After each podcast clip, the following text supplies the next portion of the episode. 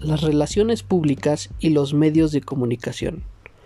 La prensa es un medio de comunicación que puede ser utilizado por las relaciones públicas en cumplimiento o un desarrollo del plan elaborado, con el propósito de difundir imagen positiva de la organización.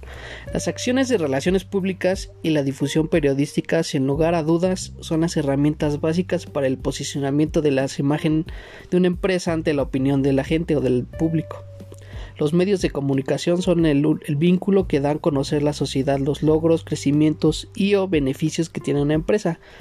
Es necesario que las relaciones públicas en las organizaciones estén siempre atentas a los medios de comunicación ya que a través de ellos la gente se informa, reafirma o modifica su opinión sobre prácticamente cualquier cosa.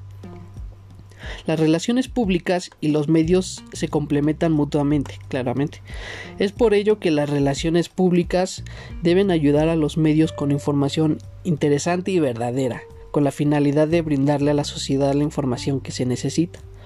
Los diversos tipos de medios poseen diferencias en cuanto a los recursos y o tecnologías que utilizan. Por esta razón es importante comunicar a cada tipo de medio con las herramientas correspondientes. Medios de comunicación están los medios de comunicación impresos, incluyendo entre estos los diarios, revistas, libros, etc. Esto están los medios de comunicación audiovisuales, siendo estos la radiodifusora, televisión abierta, tele de paga y el cine. Los medios de comunicación online, siendo estos los diarios digitales, blogs, telefonía, los iPhones. James Gruning decía que las relaciones con los medios ocupan una posición general en las relaciones públicas porque estos sirven de gatekeepers controlando la información que fluye a otros públicos de un sistema social a otro. ¿Qué nos dice esto? Que es importante saber que cada medio tiene su comportamiento y personalidad. Por eso es importante resaltar que cada uno de ellos existe de una manera distinta de tratar a la información a difundir.